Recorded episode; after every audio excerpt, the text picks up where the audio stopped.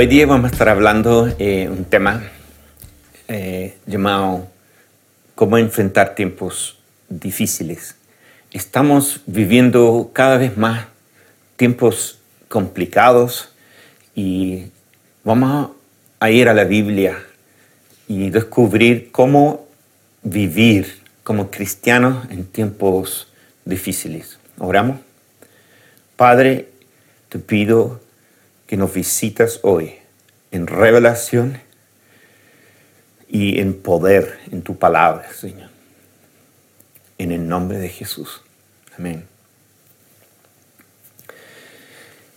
Si este tiempo se ha vuelto insostenible para ti, así, o has tenido angustia, eh, temes ser contagiado o, algún que algún miembro de la familia se contagia, o tal vez tienes miedo de morir, o tal vez trabajes muy expuesto y tienes que salir eh, de la casa todos los días, o aún más complicado, trabajas en primera línea con personas con COVID.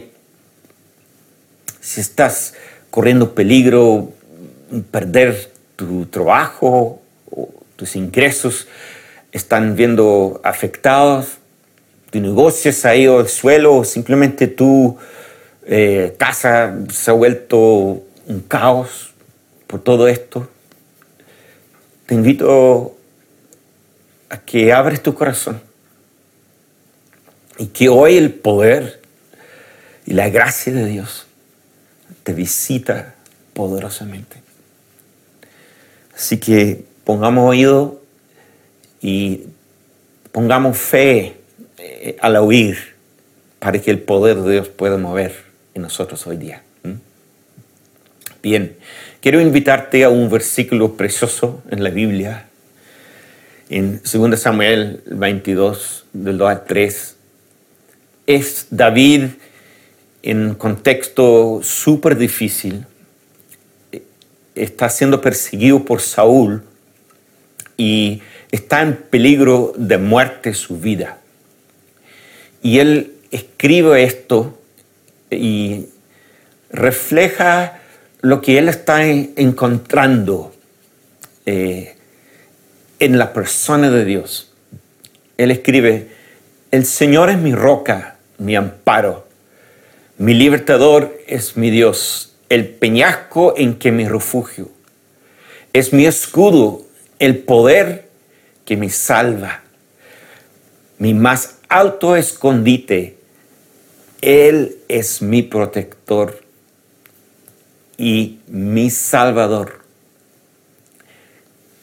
Esto escribió David por una experiencia que tuvo con Dios. Y ah, si vemos ahí, uno por uno, dice que Dios fue mi roca, fue mi amparo. Dios llegó a ser para él su libertador, el peñasco en que me refugio, eh, un escudo para Él, el poder que me salva, mi más alto escondite, mi protector, mi salvador. Y Dios se convirtió en todo esto para David, pero no como una teología, sino como una experiencia personal para él. Todo eso. Y más adelante en un salmo él escribe, presuroso volaría a mi refugio para librarme del viento barcoso y de la tempestad. En otras palabras, él sabía que había un lugar donde él podía correr. Había un lugar donde él podía encontrar refugio en la tempestad. Y tú sabes que no estamos hablando de un lugar físico, sino es un lugar espiritual donde él logró entrar en ese lugar espiritual y experimentar a Dios como todo lo que recién hemos leído. La pregunta hoy, ¿y tú has encontrado ese lugar? Y si ese lugar existe, ¿cómo se encuentra? ¿Cómo se encuentra ese lugar? Vamos a ir a ver cómo encontrar ese lugar de refugio. Primero, necesitamos ayudarte a entender de dónde tú vienes para que en el tiempo puedas aprender a vivir una nueva vida donde te encuentres este lugar de refugio. Así que vamos a ir a ver primeramente de dónde tú vienes. Todos nosotros venimos del mundo y venimos de una cosmovisión del mundo. Y es cómo vemos las cosas y obviamente cómo reaccionamos frente a las cosas. ¿Cuál es el cosmovisión de donde tú vienes, de donde yo vengo? ¿Ya? Ahí puedes ver, venimos de una cosmovisión donde el hombre es el centro. Su Dios es el humanismo, ¿cierto? Y tienen una trinidad ahí, la educación y la tecnología, que forma un Dios para el hombre. Pero ¿quién está en el centro? Está el hombre. Y como está en el centro, él quiere estar en control. Entonces, siendo el centro, debes controlar y intenta controlar todo. Él está ahí intentando a controlar la naturaleza, el tiempo, el futuro, para que todo vaya como Él quiere, en el fondo, porque Él es el centro, Él está a cargo, como en el humanismo el hombre es el centro, entonces el que está en el centro tiene que estar en control de todo y está intentando a controlar todas las cosas para que salgan como él quiere. La familia en este caso es otro eh, que está debajo de él y ojalá él lo pueda controlar para que no le dé problemas. Por este lado está Dios, ¿cierto? Que para este hombre humanista a veces existe o no existe Dios, pero en menor o mayor grado, también intenta a controlar a Dios para que Él, que es el centro, le vaya bien. Diosito, dame esto, Diosito, dame esto. Eso es la cosmovisión humanista de donde todos nosotros venimos antes de conocer a Dios. Ahora eh, vamos a ir a comparar esto, ¿cierto?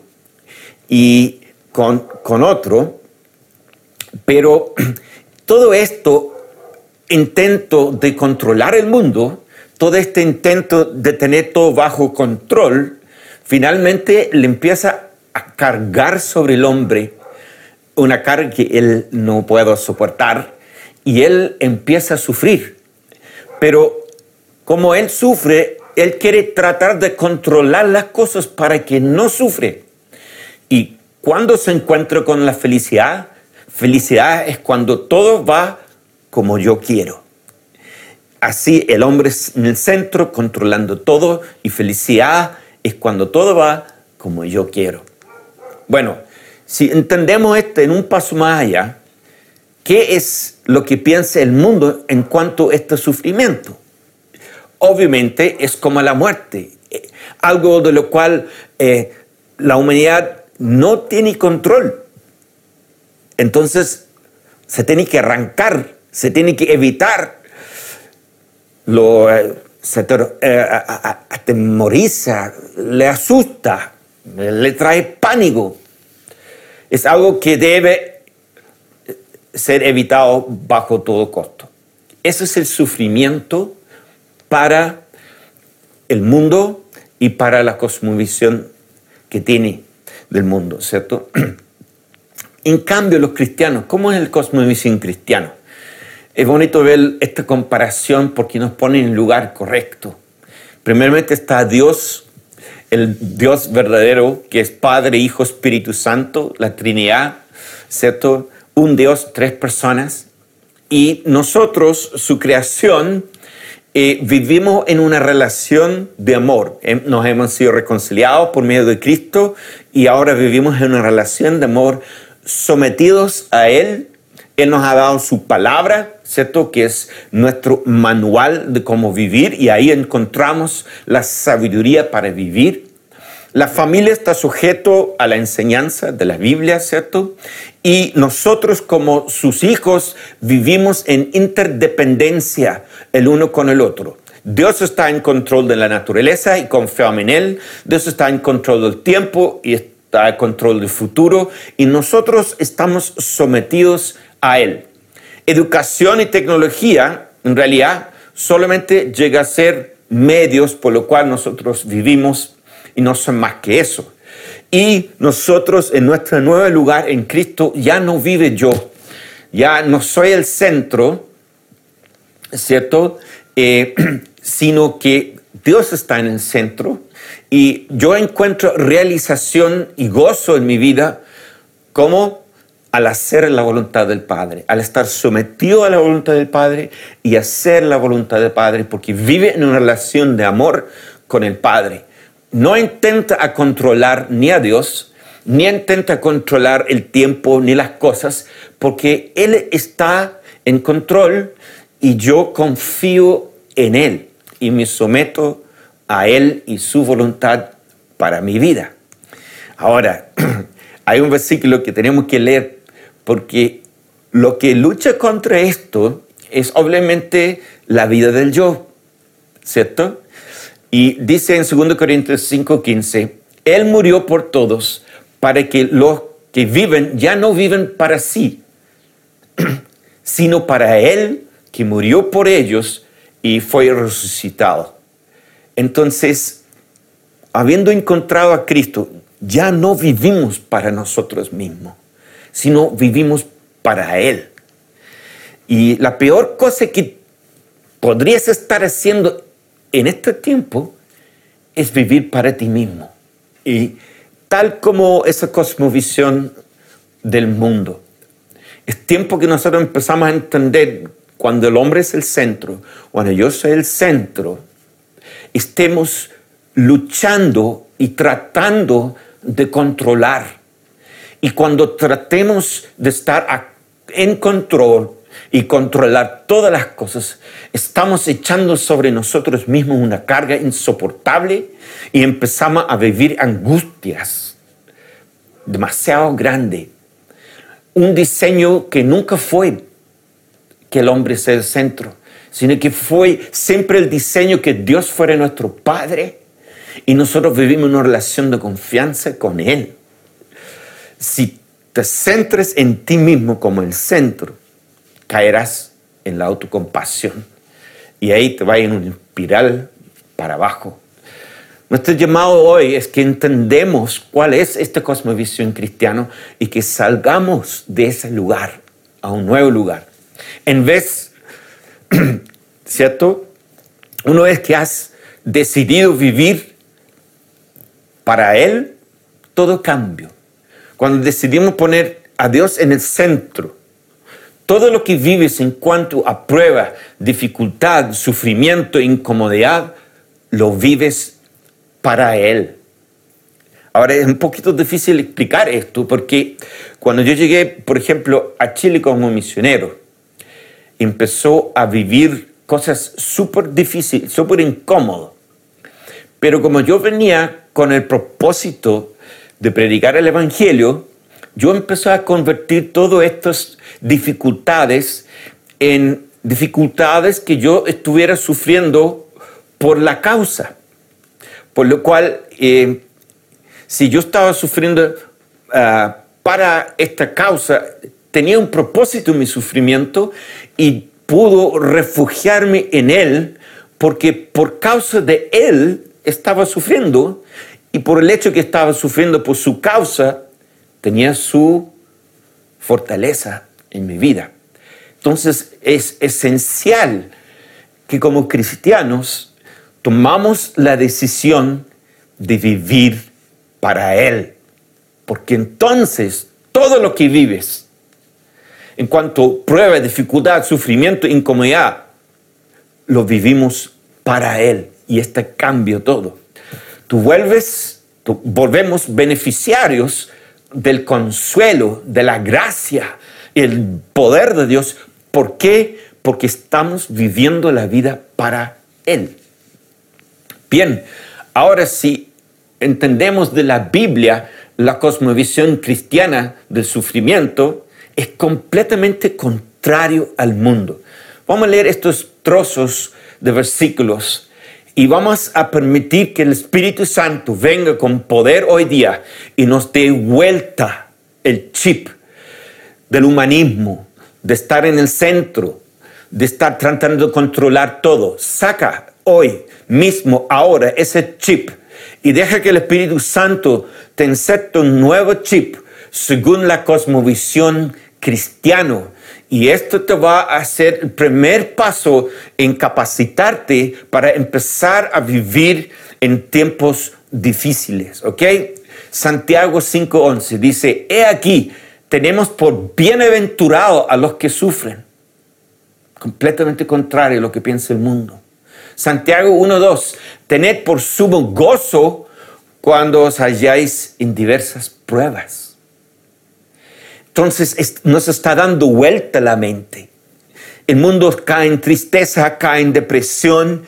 Cuando nosotros estamos enfrentando dificultades y pruebas, dice, tened por sumo gozo.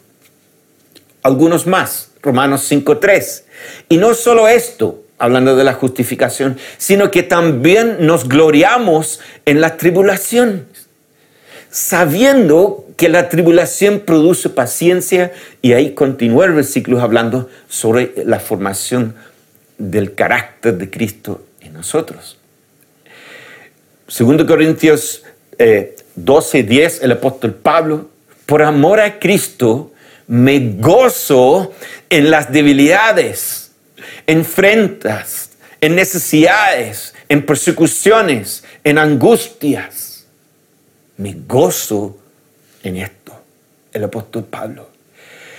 Desde ahora que el Espíritu Santo venga y empiece a transformar lo que hay en tu mente, la Biblia nos enseña que debemos considerar como sumo gozo cuando estamos en un sufrimiento o una dificultad.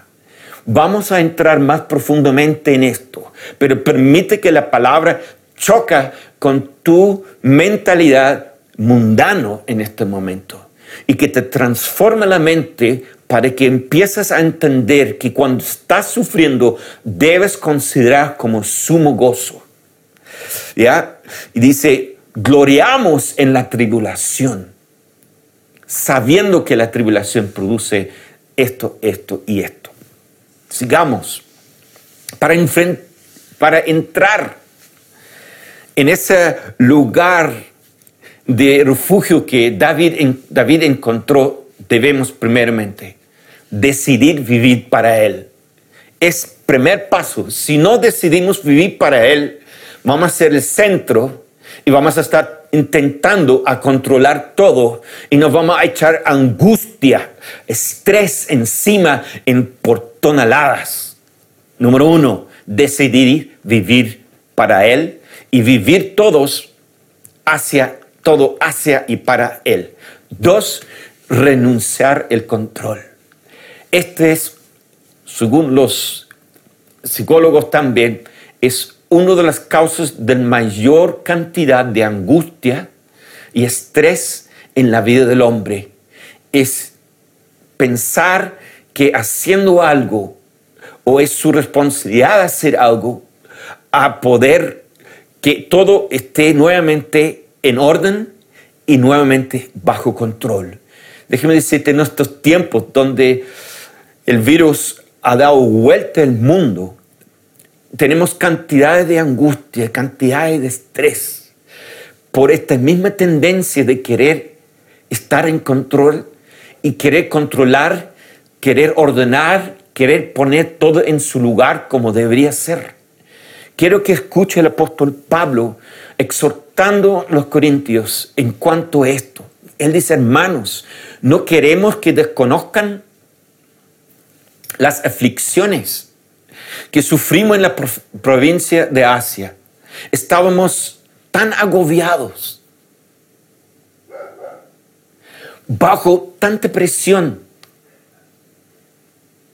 Imagínate la vida del apóstol Pablo ahí, agobiados, bajo presión, que hasta perdimos la esperanza de salir con vida.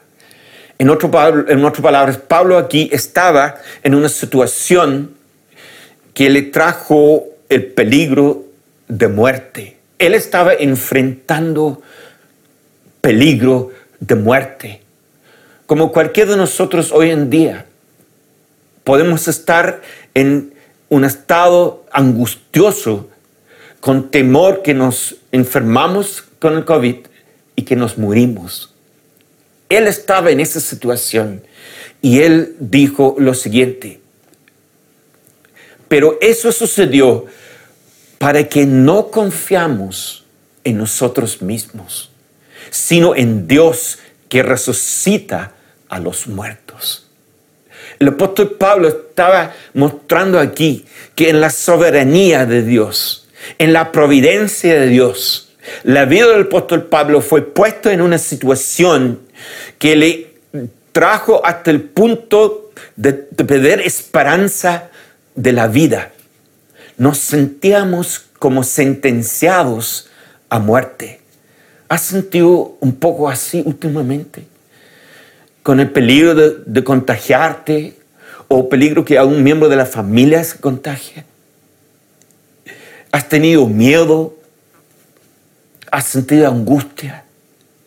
El apóstol Pablo nos está dando las directrices directas de cómo enfrentar esto. Pero esto, eso sucedió para que no confiamos en nosotros mismos, sino en Dios, que renunciamos el control, que renunciamos la cosmovisión del mundo, que renunciamos el humanismo, donde el hombre quiere estar en control y quiere que esté todo bajo su control. Y dice, para que no confiamos en nosotros mismos, sino en Dios. Es tiempo de correr la confianza en ti mismo, buscando soluciones, tratando de estar en control. Renuncia el control, renúnciala hoy día, porque te está trayendo angustia, te está trayendo estrés en cantidades que tu humanidad no está diseñado para soportar. Quiero contarles una historia de un hombre que se llama Charles Blondin. Él fue lo que llamamos en inglés el tightrope walker o según la traducción en Google, funebolista, ¿ya? Esas tres personas que ponen una cuerda bien estirada y caminan. En este caso, Charles Blondin caminó por las cataratas de, de Niagara, ¿ya? Y él puso una cuerda súper largo, muy grueso, especialmente fabricado y él cruzó varias veces caminando, pero no solamente caminando. Fue con una carretilla, preparó un, huevo, eh, eh, caminando, hice unas eh, vueltas en la cuerda y un montón de cosas. Y la gente, una multitud vino a verlo y los cobró una pequeña moneda en ese tiempo, pero había multitudes que habían venido a observarlo y cruzó varias veces, hizo varias acrobacias arriba de esta cuerda. Y una de las últimas vueltas, cuando volvió y llegó a estar frente a toda la multitud, él dijo, les hizo una pregunta a la multitud. ¿Cuántos de ustedes creen que puedo cruzar las cataratas de Niagara con una persona en esta carretilla? Todos empezaron a gritar y aplaudieron que sí, que ya, que tú eres un hombre increíble. Y luego levantó su voz y pidió un voluntario. Y la multitud quedó en silencio sepulcral. Todos creían que él podía cruzar. Pero ¿quién estaba dispuesto a ponerse dentro de la carretilla? Bueno, final de la historia fue su administrador, el único que se ofreció, y lo echó arriba de la espalda y empezó a cruzar eh, las cataratas del Niágara con él arriba de su espalda. Pero lo que no había calculado era que llevar un hombre de 140 libras más una barra de 45 libras, ¿cierto? Y no calculó que se iba a cansar. Físicamente iba a cansar demasiado tuve que parar en la cuerda, bajar el hombre, descansar, luego subir el hombre. Bueno, al final llegó hasta el final corriendo los últimos metros y gracias a Dios lo logró. Pero la pregunta acá es,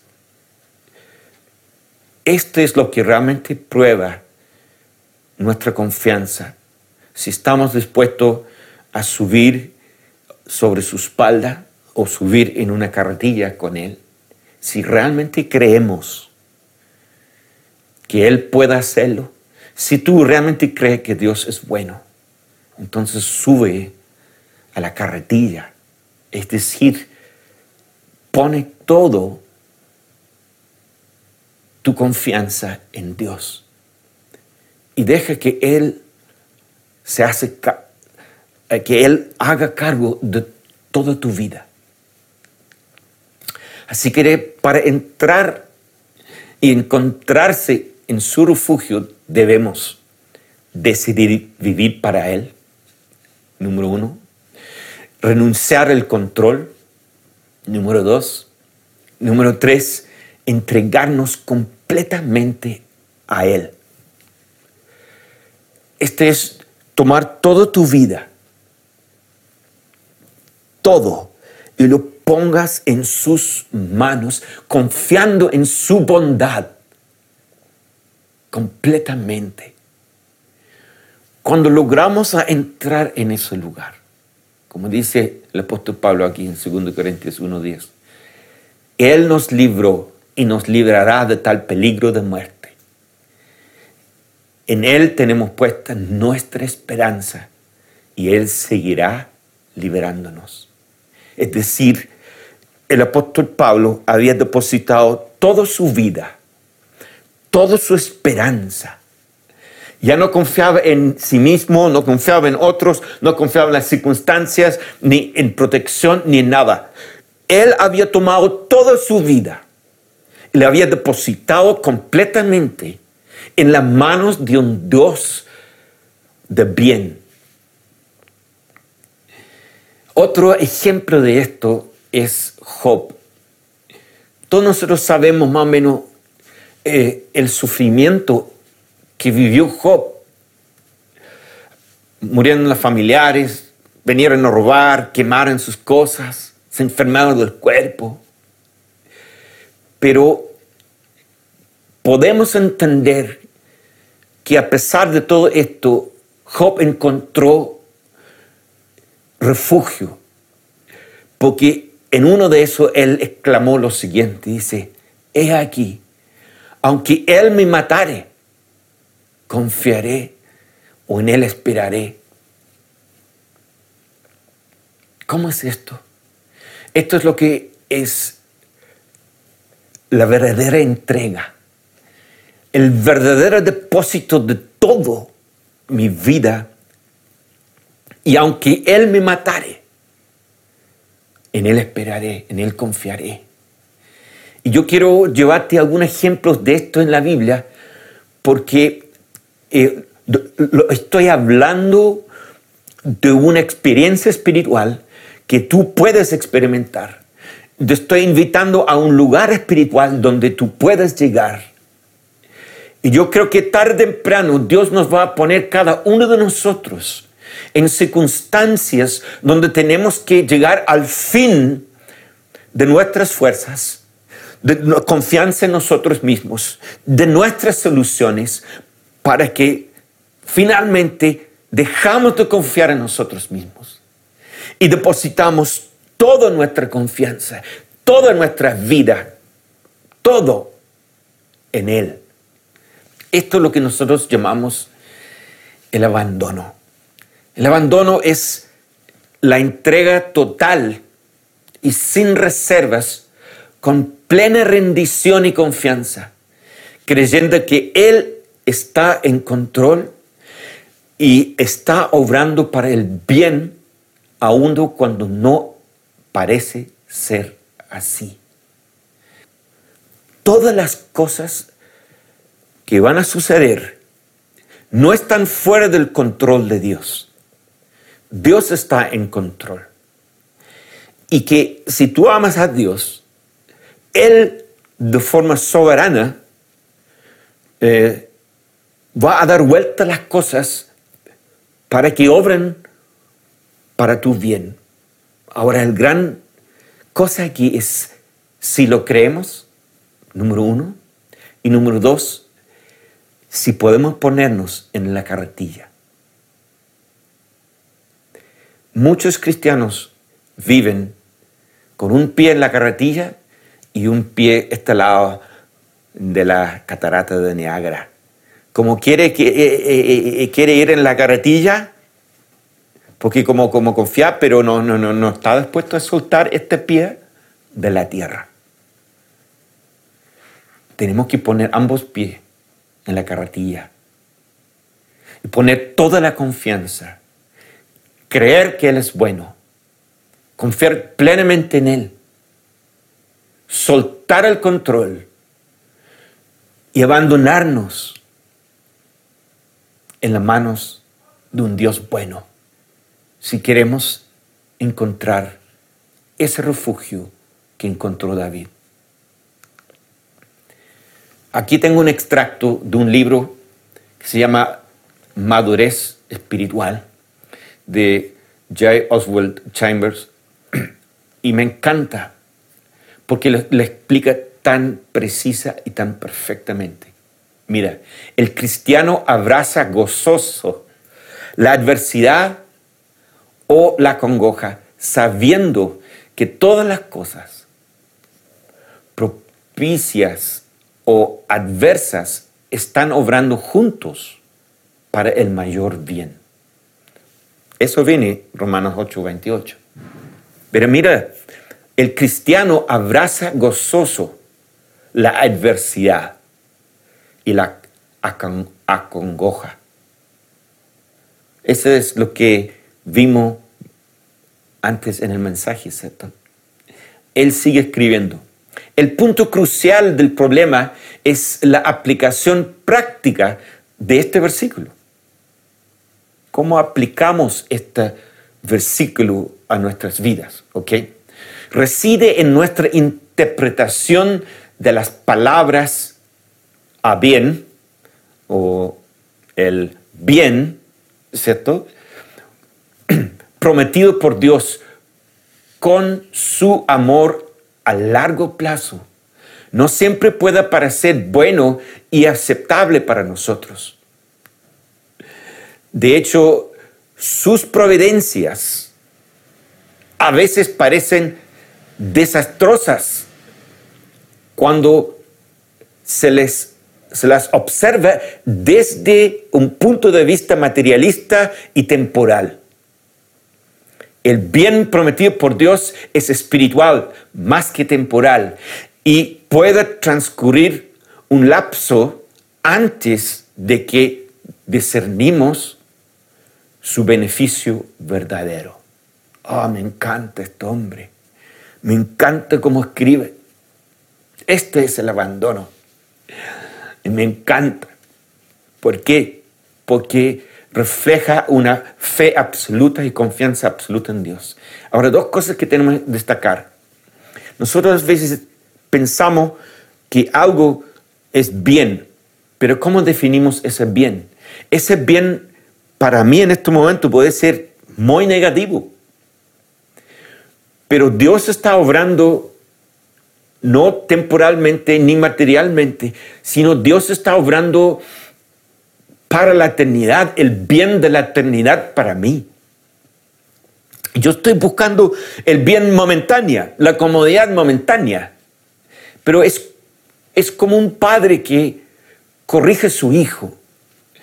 Cuando si mi hijo miente y yo lo llevo a su dormitorio y yo lo doy con el cuchara palo,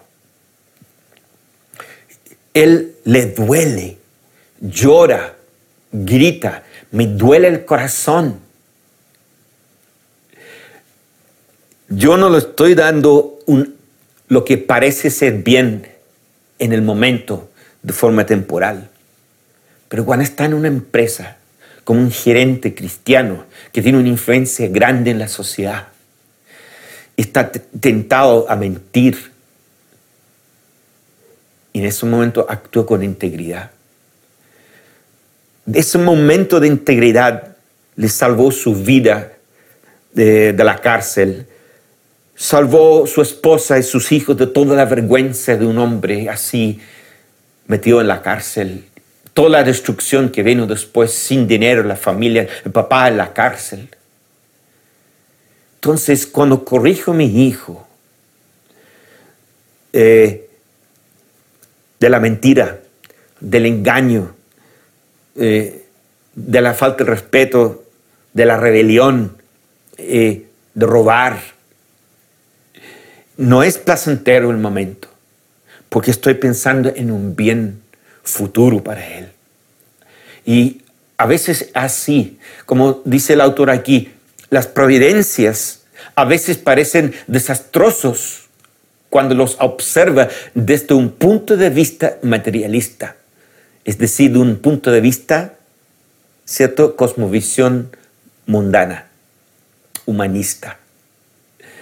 Pero cuando tenemos la perspectiva de Dios y depositamos toda confianza en Dios y creemos que Él de verdad está obrando todo para nuestro bien, podemos entrar en el lugar de descanso, en un lugar, en, en su refugio. Podemos entrar ahí. Una entrega sin reservas, descansando en el hecho de que Él es bueno y que está obrando bien a mi favor. Ahora, muchas veces en el escenario de tu vida, esa parte visible, ¿cierto? Se puede ver muy oscuro la tempestad, las olas, las nubes oscuras, el viento, todo moviendo, todo está en caos, todo está en pánico. Eso está en el escenario. Pero en el backstage, tú sabes lo que es el backstage, detrás de la cortina, ¿cierto? Dios está obrando para el bien de nuestras vidas. Por eso dice la Biblia, en todo da gracias. Porque cuando yo empiezo a quejar, murmurar, reaccionar mal en las circunstancias. Yo, verdad, estoy ignorando que Dios está obrando bien para mí. Y mientras que está obrando bien, yo ando quejando, ando murmurando, ando reaccionando mal, pero Él está obrando para mí bien. Por eso dice la Escritura, en todo da gracias, porque algún bien Dios está obrando a favor tuyo. Y no los mires con los ojos temporales no lo mires con tu situación con ojos pasajeros. Es una confianza total y absoluto en la bondad de Dios. Yo trato de a veces de explicarlo así. Trata de imaginarte en el borde de un precipicio, parado ahí, tu espalda hacia el precipicio, y tú dices, Dios, me entrego, y te dejas caer sobre el precipicio, porque estás absolutamente confiado. Quien te va a recoger es Él. Quien te va a sostener es Él. Y esto es fe. Esto es confiar en Dios. Cuando tú entras en ese lugar, encontrarás descanso. Es ponerme completamente cuerpo, alma y espíritu, presente y futuro, en las manos de un ser 100% confiable. Yo puedo confiar toda mi vida, mi presente y mi futuro, con vida o muerte, lo puedo confiar en las manos de Dios, porque es un Padre bueno. Mira el Salmo 34, 5 y 6. Busqué a Jehová y él me oyó y me libró de todos mis temores. Me libró de todos mis temores. Los que miraron a él fueron alumbrados. ¡Ah! ¡Qué bacán! Fueron alumbrados y sus rostros no fueron avergonzados. Este pobre clamó y le oyó Jehová y lo libró de todas sus angustias. Iglesia, hay un lugar de refugio, hay un lugar en el Espíritu en lo cual tú puedes entrar y encontrar descanso. Te invito que entres ahí. Este es 2 Corintios 1. Antes que Pablo habló de ser apresionado hasta la muerte, viene esto, dice, alabado sea el Dios y Padre nuestro Señor Jesucristo. Padre misericordia y Dios de toda consolación, quien nos consuela en todas nuestras tribulaciones, para que con el mismo consuelo con que Dios, eh, que Dios hemos recibido, también nosotros podamos consolar a todos los que sufren. Una vez que hemos entrado en este lugar, una vez que hemos entrado en el refugio, una vez que hemos renunciado al control, una vez que hemos decidido vivir plenamente y totalmente para Él, una vez que hemos depositado toda nuestra confianza en Él y entremos en ese lugar, y hemos buscado a Dios. Y Él nos ha visitado, nos ha alumbrado, nos ha librado de nuestras angustias, nos ha revelado su poder, nos ha revelado su amor, nos ha librado, nos ha protegido, se ha mostrado presente y hemos recibido el consuelo en la tribulación. Ahora podemos consolar a todos los que sufren. Es tan y tan poderoso el consuelo de Dios cuando nos visita con su presencia, cuando nos visita con su liberación, que abunde suficiente consuelo para todos los que sufren. Pues así como participamos abundantemente en los sufrimientos de Cristo, así también por medio de Él tenemos abundante consuelo. Si sufrimos es para que ustedes tengan consuelo. Pablo decía, cuando él estaba sufriendo, en su sufrimiento recibía consuelo. Ese consuelo le servía para él, pero no solamente para él, sino también para ellos. Si sufrimos es para que ustedes tengan consuelo y salvación. Y si somos consolados es para que ustedes tengan el consuelo que les ayuda a soportar con paciencia los mismos sufrimientos que nosotros padecemos. Esto es un evangelio glorioso.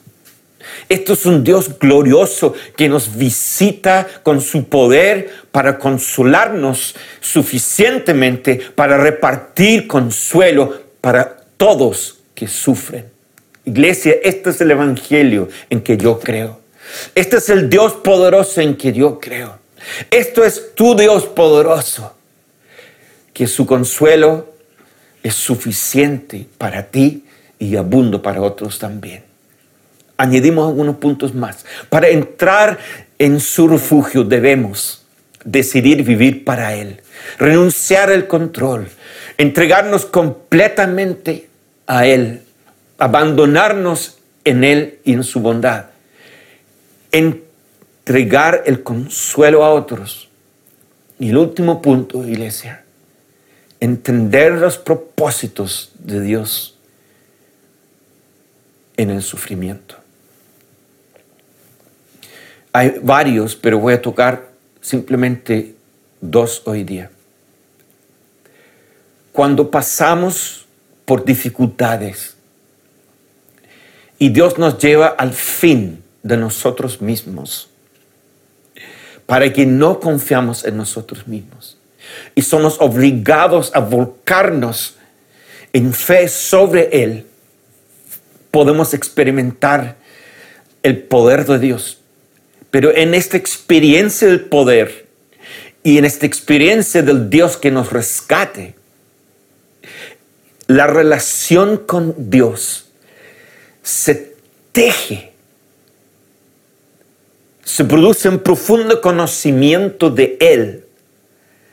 Y nuestra relación se profundiza y se conecta aún más profundamente con Él. Cuando Dios nos rescata y sentimos que Él de forma personal me rescató a mí, mi alma se liga con Él. En una relación que está profundizándose cada vez más para la eternidad. Y sabemos cuán valioso son las relaciones para Dios. Y segundo propósito, debemos entender los propósitos de Dios. El propósito de Dios es en medio de la aflicción transformarnos y conformarnos a la imagen de su Hijo. Y debes saber que cada día que tú estés en una prueba y tú confiesas en Dios, lo que está pasando es una transformación interior. Está dejando al lado la antigua naturaleza y te está forjando en ti una nueva naturaleza.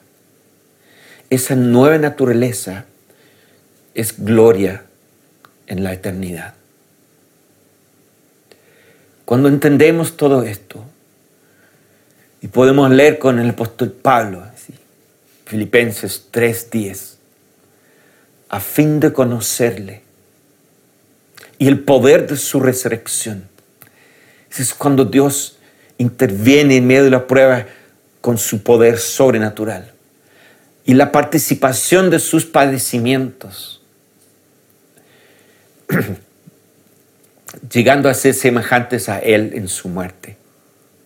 Ahora dice en otra versión, no la participación, dice la koinoenía, que quiere decir comunión de sus padecimientos. Hay una intimidad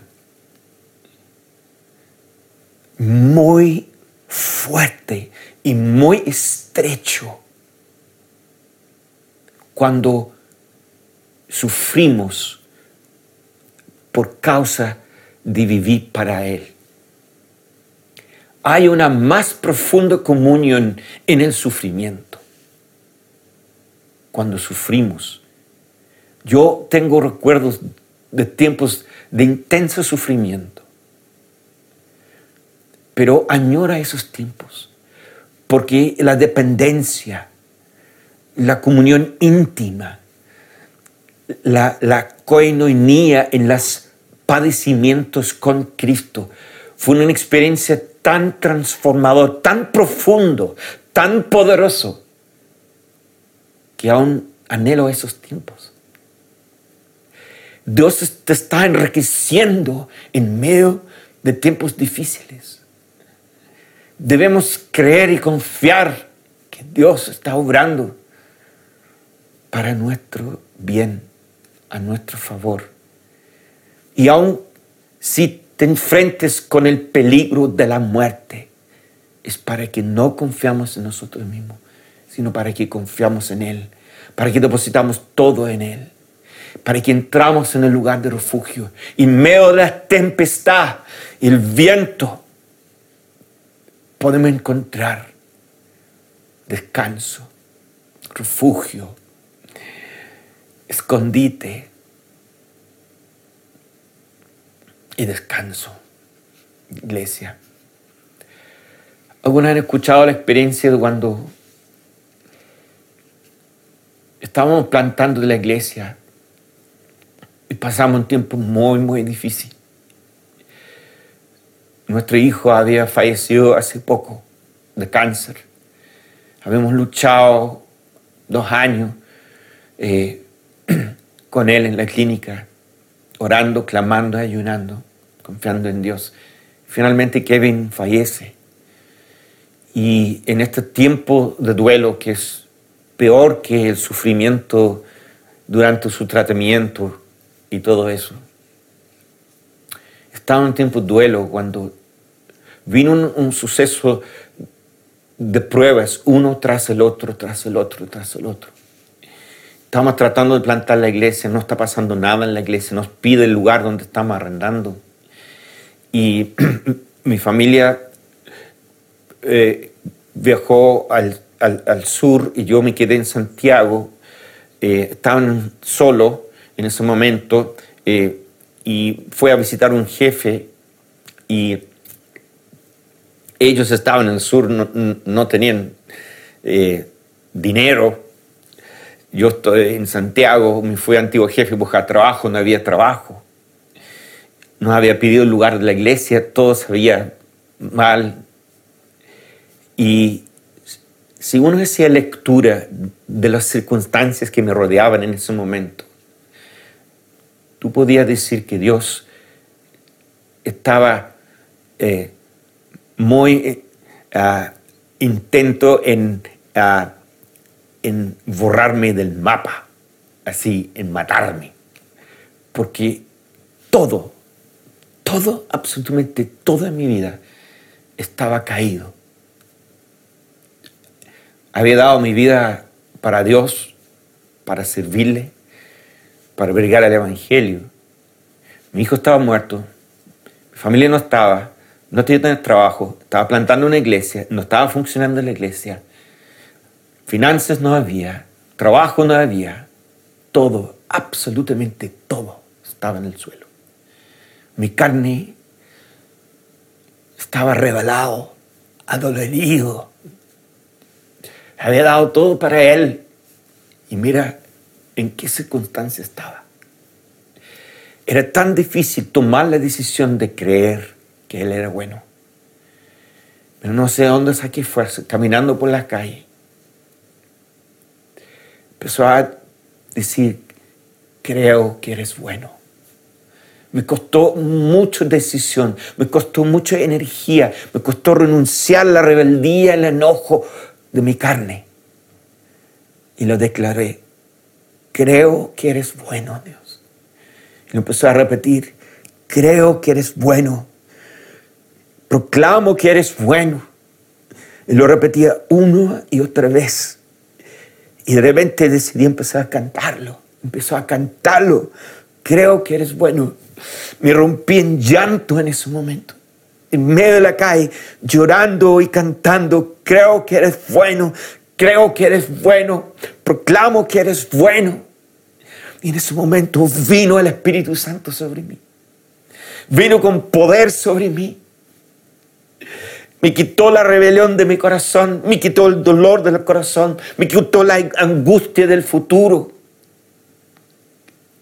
En un instante de visitación entré en el lugar de refugio, entré en ese lugar y en un instante todo cambió. Nada había cambiado, ninguna circunstancia a mi alrededor había cambiado, todo era exactamente igual pero todo había cambiado, porque interiormente Dios visitó, entré en el lugar de refugio, encontré el refugio, el Espíritu visitó en ese momento y me cambió por dentro todo, aunque nada había cambiado. Mi experiencia de la vida cambió el 100%, aunque nada exteriormente había cambiado, porque la visitación de su reino fue una visitación en mi interior. La capacitación del poder de Dios vino a mi corazón y desde dentro explotó el reinado de Dios en mi interior y cambió todo, aunque nada había cambiado en lo físico, en lo exterior. Fue empoderado para enfrentar una nueva etapa en mi vida por el poder de Dios, por la visitación de Dios, por el consuelo de Dios. ¿Y cuánto, cuántas personas han recibido de ese consuelo tan abundante? Muchos hoy han recibido consuelo por el abundante consuelo con que Él me consoló con su poder ese día. Iglesia, hay un lugar para ti. Iglesia, hay un refugio. Si estás viviendo angustia, si estás viviendo temor, miedo, miedo a perder todas tus finanzas, te invito hoy que entras. Decidir vivir completamente para Él. renuncia al control, entregate completamente a Él. Búscale, búscale y comprende los propósitos de Dios. Son propósitos eternos y toma tiempo a entender toda la bondad que Dios está obrando a favor nuestro. Hoy en día, ambos y yo, ahora entendemos el bien que fue imposible entender en el momento. Hoy entendemos el bien que Dios estaba obrando a nuestro favor cuando falleció nuestro hijo. Te invito ahora a que vengas conmigo y entremos en este lugar de refugio anhelo ver una generación de cristianos viviendo con esa calidad de vida sobrenatural en medio de las circunstancias más adversas, más difíciles, más peligrosos, porque está el poder. Basta de mi gracia es suficiente para ti, porque mi poder se perfecciona en la debilidad. Oremos. Padre, gracias. Gracias por tu poder, Padre. Gracias porque existe un lugar de refugio, Señor. Gracias porque ese lugar existe, Dios. Gracias porque hubo un hombre como David, Dios, que puedo decir, el Señor es mi roca, mi amparo, mi libertador, es mi Dios, el peñasco en que me refugio, es mi escudo, el poder que me salva, mi más alto escondite, Él es mi protector y mi salvador. Señor, gracias por el lugar del refugio. Te pido hoy, Señor, que tú nos invitas y eh, hace posible, Señor, que todos los que hoy están escuchando este mensaje puedan entrar hoy a tu refugio, Señor. Encontrar el refugio, entrar en ella, tomando los pasos que hemos hablado, Señor. Espíritu Santo, te pido que tú visitas el angustiado, el que vive en temor, Dios, el que vive aterrorizado, Dios Vive cada día teniendo que enfrentar, Señor, el peligro de este virus. Señor, situaciones financieras que están colapsando, Señor. Ven, Padre. Ven y toca a tus hijos hoy al entrar en el lugar. Ven, libertador. Ven, Señor, rescata y libera a cada uno de tus hijos que deciden volcar su confianza y depositarse del 100% en ti y esconderse, encontrar su lugar, Señor. Espíritu Santo, ven a ministrar ahora. Ven a tocar, Señor, en el nombre de Jesús. Ven a ministrar, Señor. Gracias Jesús. Un evangelio real